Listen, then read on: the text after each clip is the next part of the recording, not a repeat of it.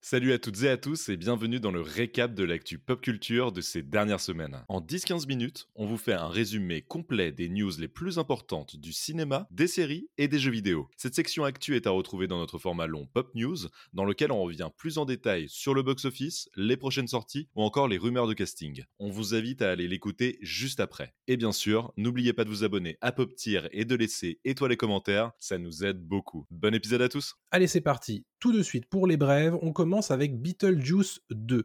Beetlejuice 2 qui a beaucoup, beaucoup euh, d'informations à nous donner en ce moment, puisque le film a commencé son tournage mi-avril, mi-avril, mi-mai, euh, et il se trouve que le film a d'ores et déjà une date de sortie, ce sera le 6 septembre 2024, et il se trouve que c'est réalisé par Tim Burton, qui revient donc derrière la caméra pour une suite de Beetlejuice après le film originel de 1988.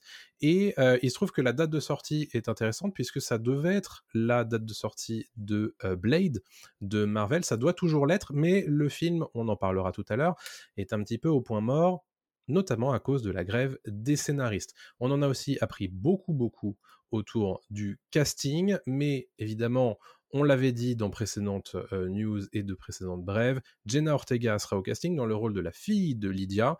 Lydia qui est donc jouée par Winona Ryder qui reviendra également, tout comme Michael Keaton au casting. Et donc, on a un certain nombre de petits nouveaux, de nouveaux visages qui viendront dans Beetlejuice 2, à savoir Willem Dafoe, que vous connaissez bien sûr, hein, c'est le bouffon vert de euh, la trilogie Spider-Man de Sam Raimi. Euh, on l'a vu précédemment dans euh, pas mal de choses dont j'ai oublié le nom. The, Northman. Oui, The Northman, The Lighthouse, c'est à, The Lighthouse que je, pensais quand j'ai dit The Northman, je sais pas pourquoi.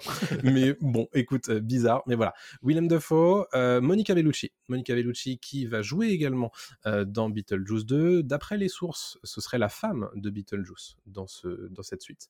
intéressant, Monica Bellucci, qu'on ne présente plus, hein, très très connue sur le marché français. Et Justin Theroux qui sera également dans Beetlejuice 2 dans un rôle encore inconnu pour l'instant. Mmh. Voilà, je voulais avoir ton avis un petit peu sur cette affaire de, de Beetlejuice 2. Est-ce que c'est un film que tu attends, toi? Ouais, je suis très content euh, que Beetlejuice 2 prenne enfin forme parce qu'on l'avait dit précédemment dans d'autres émissions, ça faisait très longtemps que Beetlejuice 2 était en rumeur, euh, les gens en parlaient beaucoup depuis plusieurs années, on savait pas si le film allait se faire, si Tim Burton allait revenir euh, derrière la caméra, etc. Là c'est bon, Tim Burton revient, il a sa nouvelle muse avec Jenna Ortega qu'il a fait tourner dans, Wednesday, mercredi, sur Netflix. Il y a un gros casting, il y a le casting qui revient, c'est cool d'avoir Winona Ryder qui revient, on sait pas encore si Baldwin ou Gina Davis reviendront mais, euh, mais en tout cas, il y a, y a, quand même des, des castings, des acteurs euh, lourds au, casting. Euh, je suis content aussi d'avoir un Justin Theroux qui, qui mmh traîne là et un William Defoe et Monica Bellucci en, femme de, de, Beetlejuice, why not? Et puis surtout, Michael Keaton, faut pas oublier que c'est l'un de ses plus grands rôles et Michael Keaton est toujours un peu sous-côté, je trouve, qui est quand même un, grand, grand acteur qu'on reverra là très prochainement dans Batman, mmh dans Batman, dans The Flash en Batman, justement, il jouera le. à ne pas confondre. À ne pas confondre, Il jouera son, son rôle de Batman dans, dans, le prochain film euh, The Flash. Et euh, The Flash qui euh, met à l'honneur donc ce super-héros Batman qui avait été. comment euh, mis à l'écran, porté à l'écran par Tim Burton à l'époque euh, dans euh, Batman et Batman le défi. Donc voilà, il y, a un côté un peu Tim Burton retrouve ses acteurs de, l'époque et en espérant qu'il retrouve aussi un petit peu son style de l'époque parce que beaucoup lui reprochent et moi le premier mmh. d'avoir un peu perdu de son de son talent et de sa, sa ferveur depuis quelques années. Donc s'il pouvait retrouver un peu ce style cool qu'il avait avec Beetlejuice, bah, ce mmh. serait ce serait très sympa. Ouais, pareil, moi je suis super chaud pour Beetlejuice 2. Après, c'est vrai que ça fait un moment qu'on n'a pas vu Tim Burton à son plus haut niveau. Donc on essaie d'y croire, évidemment. Jenna Ortega qui est un petit peu vraiment sur tous les radars ces derniers temps. Donc pourquoi pas, évidemment, lui donner un petit peu de, quoi jouer là-dedans. Je suis content de revoir les anciens. Mmh. revenir pour cette suite et puis bah derrière on attend de voir hein, puisque le film je l'ai pas précisé mais est scénarisé par les créateurs de euh, Wednesday. Hmm. Euh, Alfred Go et euh, Miles Miller. voilà. Ce qui est pas super rassurant dans l'idée parce que c'est pas le meilleur scénar du monde de Wednesday. Mais bon, voilà, à voir, à voir ce qu'ils en font. On est bien d'accord. On va poursuivre notre émission avec une nouvelle autour de euh, Vin Diesel et surtout de la saga Fast and Furious, puisque euh, Fast and Furious pourrait avoir en réalité un douzième épisode. Un douzième épisode, puisque ce n'était pas prévu à la base. À la base, ce qui s'est passé, c'est qu'ils sont arrivés, on va conclure la saga, on va conclure. Hein. on sait exactement ce que ça veut dire à Hollywood, mais bref, on va conclure avec un film en deux parties le dixième, en fait, c'est le 10 et le 11, euh, puisque c'est ce qu'a demandé euh, Universal, euh, le studio. et en fait, quand ils ont vu le dixième épisode, ils se sont dit, ça serait peut-être pas mal en fait d'en avoir un douzième derrière. donc au final, voilà ce qui va se passer. On va donc avoir potentiellement un douzième épisode de Fast and Furious. Bon, c'est Vin Diesel qui en parle sur le tapis rouge de l'avant-première de, de Phase 10 à Rome, au micro de je sais plus qui, Fandango je crois, mmh. et qui disait du coup que bah, c'est du domaine du possible, puisque le studio a l'air d'avoir un petit peu les crocs. Donc potentiellement, on aura donc phase 10, phase 11, phase 12, une vraie trilogie pour terminer cette saga, en tout cas la saga des Toretto, puisqu'on se doute bien que Fast and Furious va continuer derrière. Oui, il y a déjà eu des spin-offs avec Hobbs and Shaw, très bon d'ailleurs. Ouais.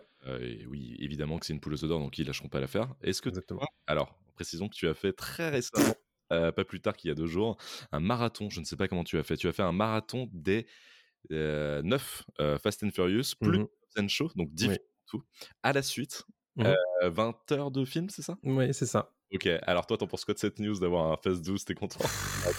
Euh, en fait, euh, plus ça va, pire c'est, je trouve, euh, les, la, saga Fast and Furious, parce que ça, ça part dans tous les sens. Mmh. Et je trouve que c'est de moins en moins bien réalisé et, et, ça se prend vraiment, vraiment énormément au sérieux. Et, et, quand je vois que, bah, au final, on va en rajouter encore, me dit que c'est peut-être pas la peine, puisque mmh. qu'est-ce qu'ils vont raconter sur ce douzième film euh, Comment ils vont faire pour euh, aller plus loin que l'espace Puisque maintenant on, en est là en fait hein, dans, Fast 9. Euh, donc je sais pas trop, mais et puis honnêtement je trouve que ça se prend, c'est un vrai melon en fait cette, cette saga à partir du, du 6 je trouve. donc donc bon. Écoute, j'irai les voir hein, maintenant que je les ai tous vus. Mais voilà, c'est obligatoire. Mais mmh je, je sais pas trop. Honnêtement, je suis circonspect devant cette news. On verra bien. ok, allez, on passe à la suite avec Bird Box Barcelona, qui est donc un spin-off euh, de Bird Box, grand grand succès euh, de Netflix ces dernières années. Exactement, ouais, ouais. Alors c'est étonnant parce que c'est un projet qui avait été annoncé il y, a, il y a deux ans pour la première fois et Netflix euh, vient à peine là cette semaine de, de balancer un, un, premier teaser pour Bird mmh. Box Barcelona, donc comme tu l'as dit, qui est un spin-off euh, du thriller de, de, Netflix qui a été sorti en 2018 avec Sandra Bullock euh, comme premier rôle. Mmh et on voit euh, dans ce teaser un, le chaos en fait qui se déroule en Europe en même temps que celui qui se déroulait aux États-Unis dans, dans, le premier film. On voit qu'il y a des entités invisibles en fait qui sont en train de, de prendre le contrôle de la vision des gens et les pousse à se tuer involontairement. On n'en on en sait pas beaucoup plus. Il y a peut-être un côté un peu rec, euh, qui était aussi un film espagnol euh, dans, dans l'idée, et euh, le film sera disponible en, streaming sur Netflix à partir du, du 14 juillet. On a quand même un petit, un petit synopsis qui, qui traîne, mmh donc je vous le lis. Dans un monde dévasté par une force mystérieuse qui décime la population, Sébastien doit naviguer dans les rues désolées de Barcelone pour assurer sa propre survie, alors qu'il forme des alliances précaires avec d'autres survivants et qu'ils essaient de s'échapper de la ville une menace inattendue et encore plus sinistre se développe. Eh voilà. Bon, tout, un, programme, mmh. tout un programme, et voilà, je le rappelle, à partir du 14 juillet, ceux qui avaient kiffé Bird Box seront au rendez-vous, et puis pourquoi pas développer une franchise, euh, un peu comme l'avait fait Sans un bruit euh, avec. Euh, avec Sans un bruit 2 et bientôt euh, Sans un bruit. Euh, Day One, je crois. Day One, exactement. Bah écoute, euh, pourquoi pas. J'avais pas vu le premier, donc je t'avoue que cette news ne me bouscule pas. Mais sympathique. Voilà. Écoute, voilà. à voir pour les gens qui avaient aimé le précédent film. on va continuer nos informations avec Superman Legacy, une petite information vraiment très très courte. James Gunn s'est exprimé sur Twitter au sujet de Superman Legacy son film Superman, maintenant qu'il a repris le contrôle de DC Studios, et vraisemblablement, euh, il pourrait inclure euh, certains euh, membres du casting de, des Gardiens de la Galaxie. Ce qui n'est pas vraiment une grande surprise, puisqu'on sait que James Gunn aime travailler avec bah, sa famille, on va dire, hein, de, de, casting, et on ne sait pas exactement qui ça inclura, mais Voilà, c'est une confirmation que lors d'un lors d'une FAQ euh, qui a eu lieu sur Twitter, voilà, il a demandé, euh, il, a, répondu à certaines questions, dont cette question-là, et mmh. donc il nous confirme que probablement il y a un de ses amis acteurs ou plusieurs de ses amis acteurs des Gardiens de la Galaxie qui seront dans Superman Legacy. Qu'est-ce que tu en penses, toi, de, cette petite information? Pas très étonnant. C'est bien parce que ça donne euh, un petit peu de, un os à ronger aux fans. Et puis, c'est dans le sens où, euh, quand je dis que c'est pas, pas très étonnant, comme tu l'as dit, il aime beaucoup faire tourner euh, ses potes. C'était le cas là récemment dans Les Gardiens 3. Donc, évidemment, dans, dans Superman Legacy, on verra peut-être un Bautista, peut-être pas Chris Pratt, mais en tout cas des, des gens qu'on a vus passer dans les, dans les Gardiens. Quoi. Ouais. Donc, ouais, normal. Carrément. Voilà donc pour euh, Superman Legacy. On va parler d'une news complètement euh, sortie de nulle part parce que je m'y attendais pas du tout. Il y aura mmh. désormais une suite à Lord of War. Ouais, tout à fait, euh, qui va s'intituler d'ailleurs Lords of War, donc un S pour préciser qu'il y a plusieurs lords. selon Variety, en fait, Nicolas Cage va reprendre le, rôle du marchand d'armes Yuri Orlov qu'il tenait dans, dans, le premier film Lord of War en 2005. Euh, et, il sera rejoint par Bill Skarsgård, euh, qu'on a vu récemment dans John Wick euh, chapitre 4, qu'on a vu évidemment sous le maquillage de Pennywise dans les deux films Ça. Et puis, cette histoire, en fait, apparemment, racontera l'histoire d'un père et d'un fils, donc Nicolas Cage et Bill Skarsgård, et sera écrite par Andrew Nicole, qui l'avait écrit, qui avait écrit le premier, qui avait réalisé aussi le premier. Et Andrew Nicole, qui est aussi connu pour avoir écrit The Truman Show. Donc, pas n'importe qui non plus, quoi. Ouais on apprend donc toujours d'après Variety que la prod commencera à l'automne prochain. Mmh Et puis, on a une petite déclat de Andrew Nicole qui précise qu'il y a tellement plus à explorer avec ces personnages que ce qu'on peut imaginer en fait juste en regardant le premier. J'ai hâte de passer plus de temps en compagnie du diable charmant qui est Yuri Orlov, mmh Orlov et maintenant de son fils illégitime qui s'avère ne pas être légitime de quelque manière que ce soit. Et on a déjà un petit synopsis encore une fois, donc ça c'est pratique. dans Lords of War, Orlov, donc Nicolas Cage, le mmh trafiquant d'armes le plus célèbre du monde, découvre qu'il a un fils prénommé Anton, Bill Skarsgård, qui essaie de surpasser son père. Anton rassemble une armée de mercenaires pour lutter contre les conflits du Moyen-Orient. Cela déclenche une rivalité amère intergénérationnelle opposant père et fils. Donc pourquoi pas? En vrai, c'est pas si débile, c'est pas si idiot de faire une suite comme ça. Je pense qu'ils peuvent le transformer même en comédie. Euh, enfin, une comédie, pas pure comédie. Il va y aller. Hein. Bah, quand tu fais deux marchands d'armes, deux marchands d'armes père et fils, moi, ça me donne envie de rire hein, déjà. Mais, mais pourquoi pas et, euh, et, on sait que Nicolas Cage a un potentiel comique bien sûr dingue, ma boule. Donc, euh, à voir. En fait, je sais pas du tout où ils peuvent aller avec ce pitch, mais je suis très curieux et, mmh.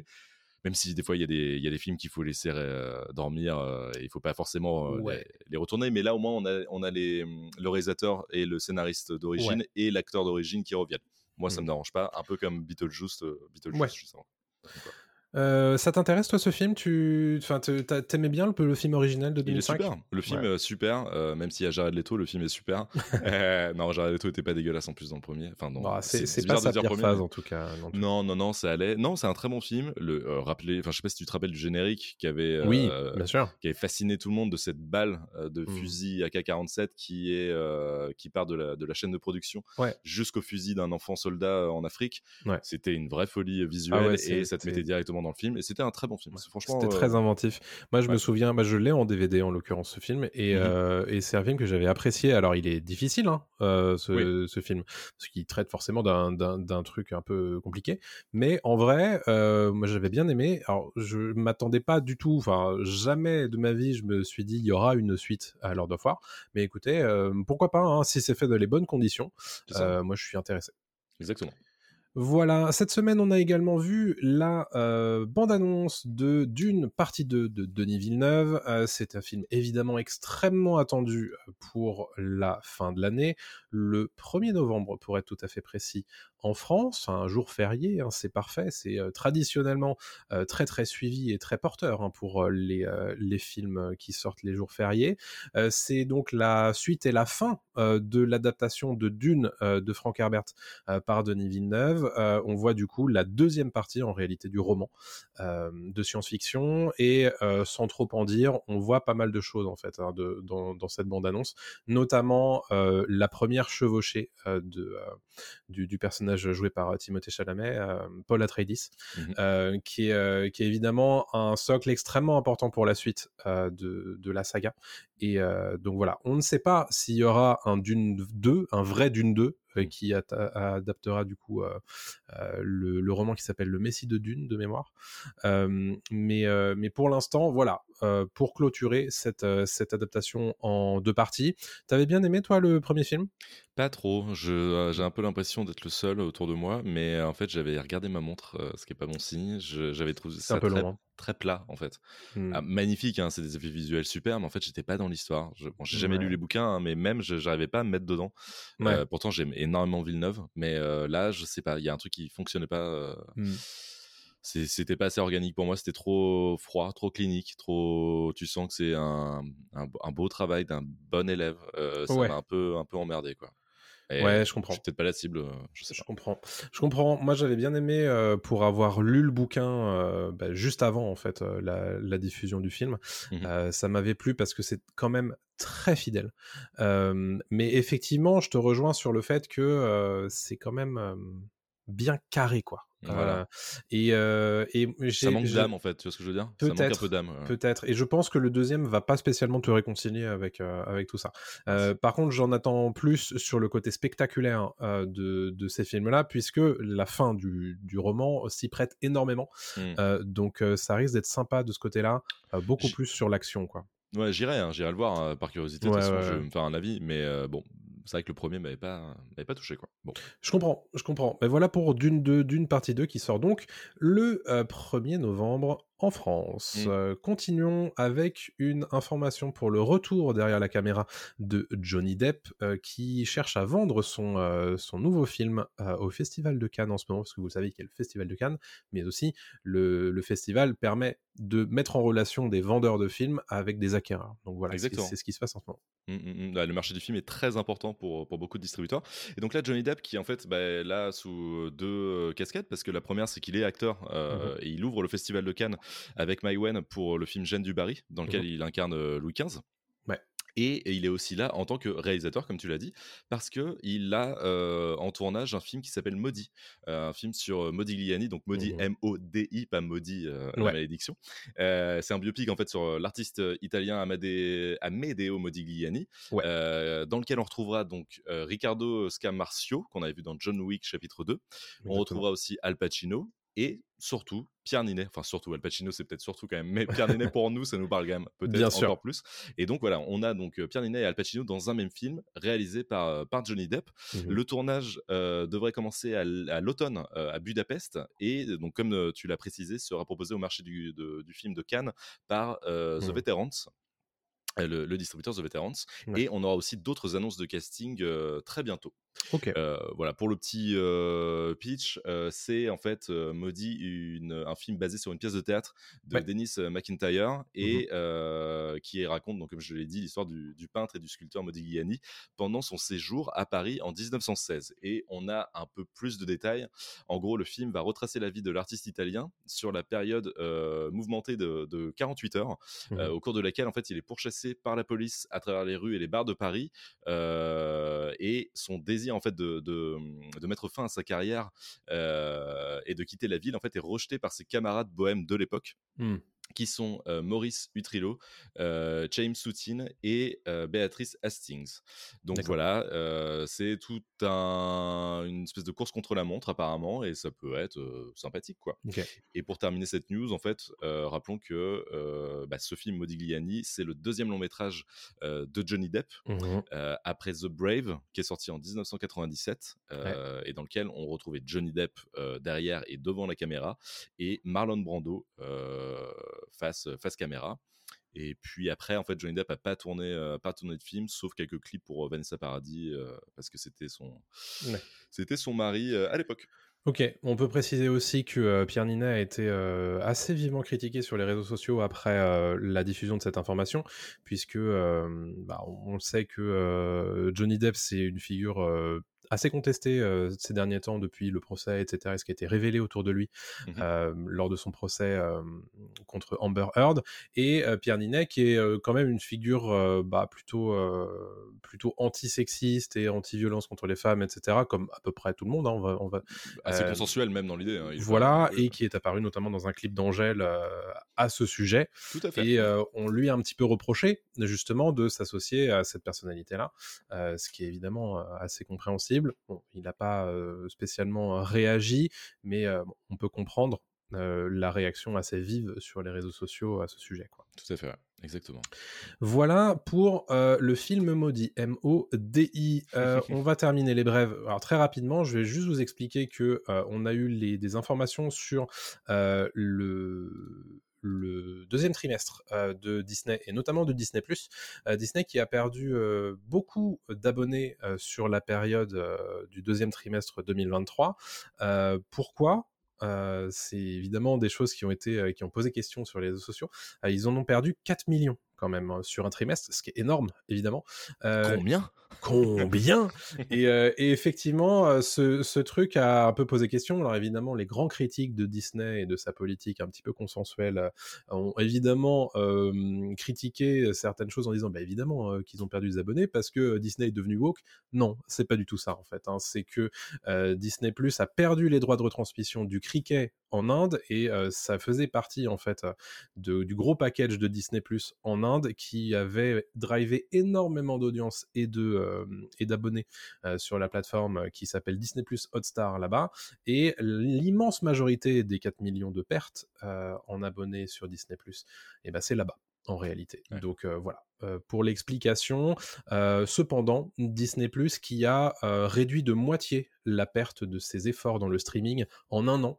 on perdait quasiment un, milliard, un, milliard l'an dernier sur Disney ⁇ et maintenant on est un petit peu plus, à près de 700 millions. Donc c'est toujours énorme, mais la, politique de résorption des coûts commence à se faire. Bob Iger veut qu'il soit dans le positif dès 2024 quand même. Donc, mmh. donc voilà. C'est atteignable, hein, je pense, dans l'idée. Je pense. Oui, oui, il y a, y a, grandement moyen. voilà donc pour les brèves. Et voilà, c'est fini pour le récap. Pour ne rien rater des dernières actus pop culture, il vous suffit simplement de nous suivre sur les réseaux sociaux. On est sur TikTok, Twitter, Instagram, Facebook et on est aussi présent sur YouTube et Dailymotion. On vous dit à très bientôt. Salut tout le monde.